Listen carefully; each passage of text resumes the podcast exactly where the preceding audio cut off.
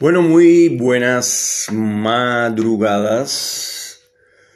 Sí, claro está, esto es un capítulo más de Salvador de Noche, un programa de podcast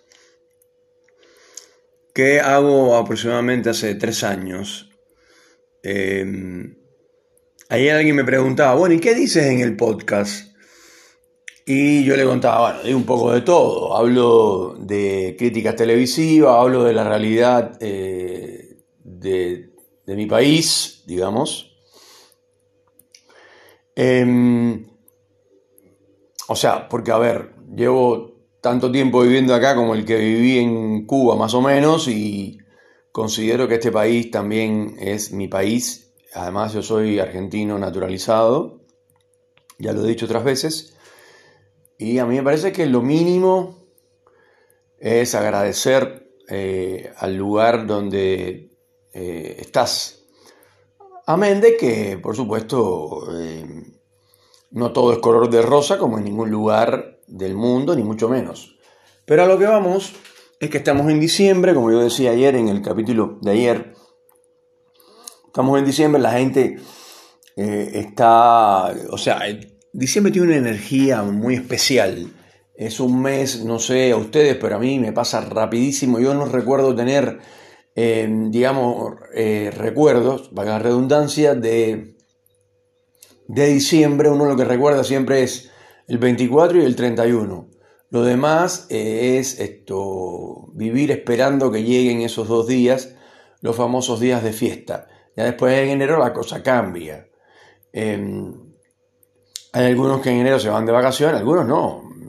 Los que pueden se van de vacaciones, que a mí me sorprende y de verdad me sorprende de una manera esto, obviamente cero envidia, cero, cero aquel tiene y yo no tengo, aquel puede y yo no puedo. nunca me he hecho esa pregunta en mi vida. A mí lo que me interesa es que yo sí pueda. Si el otro puede o no puede, em, me gustaría que, que pueda, cuando me refiero a las vacaciones, a, la buena, a darse una buena vida, a tener una buena comida, a tener un buen, un buen coche, a tener una, un buen departamento propio, una buena casa propia o lo que sea. Todo lo que los demás tengan, a mí la verdad no me preocupa, a mí lo que me preocupa es que yo también pueda tener eh, lo que yo quiero tener. Que no necesariamente tiene que ser lo que quieren los demás, por supuesto que no.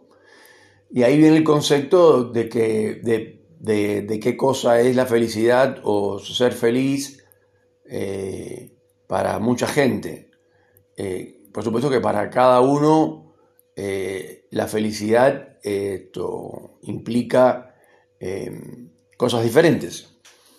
Pero partiendo de la teoría de que todo en la vida se termina, lo bueno se termina desgraciadamente y lo malo también, hay que tener una especie de filosofía en la cual, eh, creo yo, eh, que uno debe buscar, digamos, los matices neutros, para decirlo de alguna manera, porque que te ganes la quiniela, eh, te ganes 400 millones de pesos, no implica que te vuelvas loco y salgas por la calle corriendo diciéndola, bueno, acá no lo puedo hacer, en Argentina no lo puedo hacer porque no duraría nada, te robarían o te secuestrarían inmediatamente. Pero en general, la gente se toma las cosas demasiado a pecho. Terminar con una novia es complicadísimo, dificilísimo. Eh, yo recuerdo esto, haberla pasado muy mal.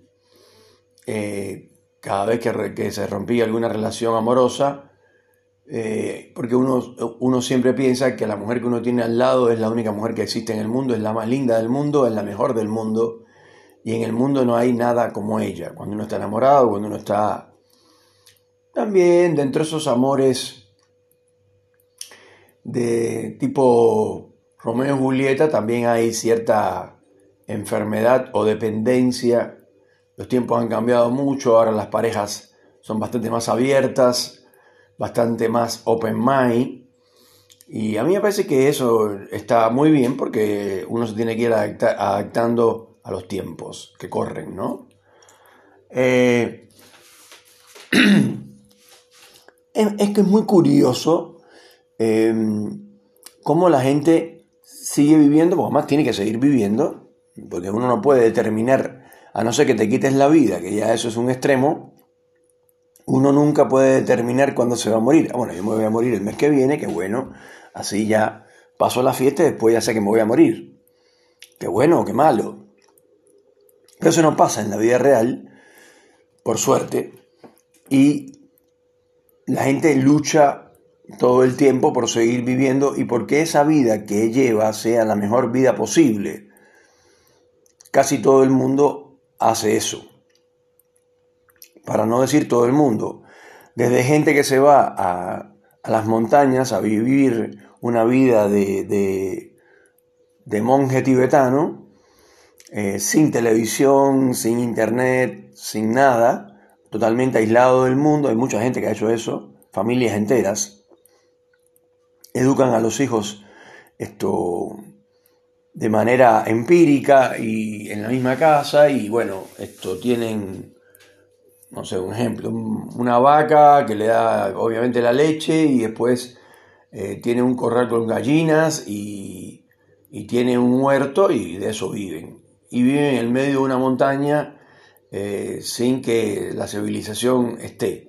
En algunos casos extremos hay personas que no tienen ni siquiera luz, pero no porque no quieran o no puedan, sencillamente porque quieren no tener luz. Es una locura total pero hay que respetar el criterio de los demás.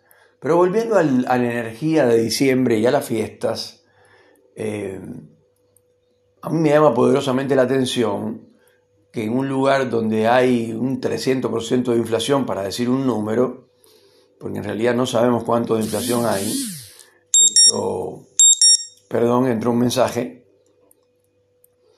esto, de pronto uno no, no, tiene idea ¿no? de, cuánto se ha perdido el, valor de las cosas y un billete de mil representa un billete, representaba un billete de 100 y ahora representa un billete de 50. Porque en una panadería, por lo menos acá en Neuquén, en la capital de la Patagonia, zona petrolera, esto compras una tira de pan y dos churros, ¿sí? dos churritos para llevar en el camino, para comer, me encantan los churros, dos churros de dulce de leche, y eso que yo estoy diciendo que compré, eh, me cuesta mil pesos. Entonces, tú dices, pero ¿qué fue lo que hice? O sea, ¿dónde está lo...? O sea, ¿cuánto cuesta una tira de pan? ¿Cuánto cuestan estos dos simples churritos para que me cueste mil pesos? Una tira de pan, una simple tirita de pan, y dos churros. O el pasaje que para ir a un lugar esto, que está un poco distante de Neuquén, eh, costaba 430 y pico de pesos, 470 eh, para ser exacto, y ahora, eh, que lo dije en el capítulo anterior, subió a 6 a 6,85, o sea, 700 pesos. Y eso siempre sería el, el pasaje de ida. El pasaje de vuelta, de vuelta vale exactamente eh, lo mismo, ¿no? Obviamente. Que serían 785 pesos más. Así que em, yo lo que no logro comprender es cómo la, gente eh, sigue em, haciendo, o sea, sigue yendo de vacaciones, sigue visitando restaurantes, cuando para un restaurante per cápita, al menos acá en Neuquén, en la capital de la Patagonia, comerse un asado en un asador de los mejores que hay acá, eh, está costando de 15 mil pesos por persona para arriba. De 15 mil pesos por, persona hacia arriba. Y lo que te sirven es un asado típico, un pedazo, pedacito de cada cosa. Puedes pedir más, Supongamos que pidas más, te traen otra bandejita. Eso claro es por el mismo precio. Y quizás ese precio no tiene incluido una eh, botella de vino eh, medio palo, ¿no? O sea, de un costo mediano.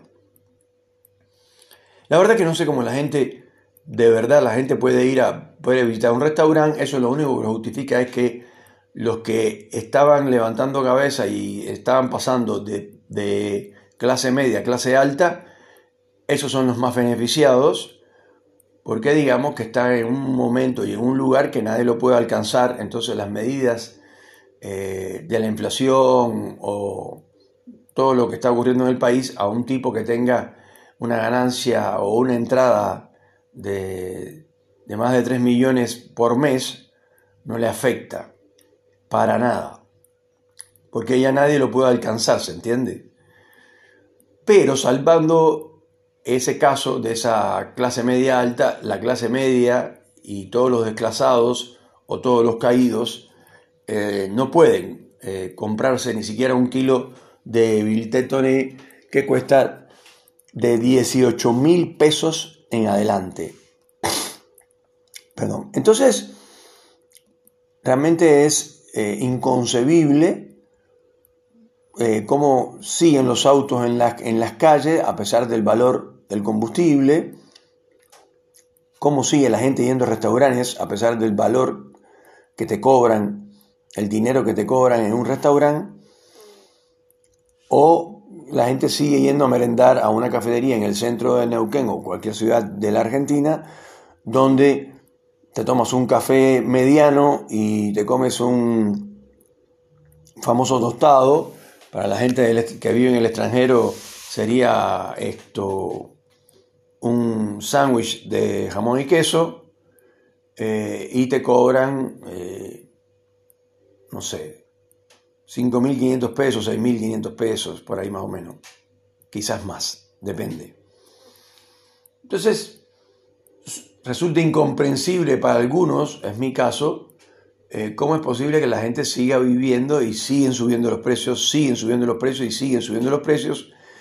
Y en esta danza de subir precios y de que la inflación eh, sigue siendo, va pasando a una ya hiperinflación, eh, la verdad es que por supuesto que hay beneficiados en esto, pues si no, no existiera si eso perjudicara a todo el mundo, entonces la inflación no existiera. Pero como eso perjudica a muchos, pero hay otros que lo que hacen es beneficiarlo, porque si no, ¿cómo explican que las farmacias todas han aumentado su nivel de empleados y han contratado más empleados? ¿Cómo explicas que las carnicerías han empleado a más personas por turno? si es que es una carnicería que está abierta todo el tiempo, eh, o casi todo el tiempo. Si no, el mismo turno, mañana y tarde, bueno, eh, antes eran dos personas, después tres, ahora cuatro y ahora hay cinco y seis también. En una carnicería de tres personas ahora hay seis, el doble. Eso no ocurre por gusto. Eso ocurre porque lo que están cobrando es totalmente excesivo y entonces la riqueza que puede acumular el pequeño comerciante eh, es realmente importante y por supuesto que eh, empieza a buscar más empleados eh, para seguir creciendo a ese ritmo que está creciendo porque el medio kilo de, carne picada, por decir un ejemplo, costaba mil pesos y ahora cuesta 2.500 o 3.000.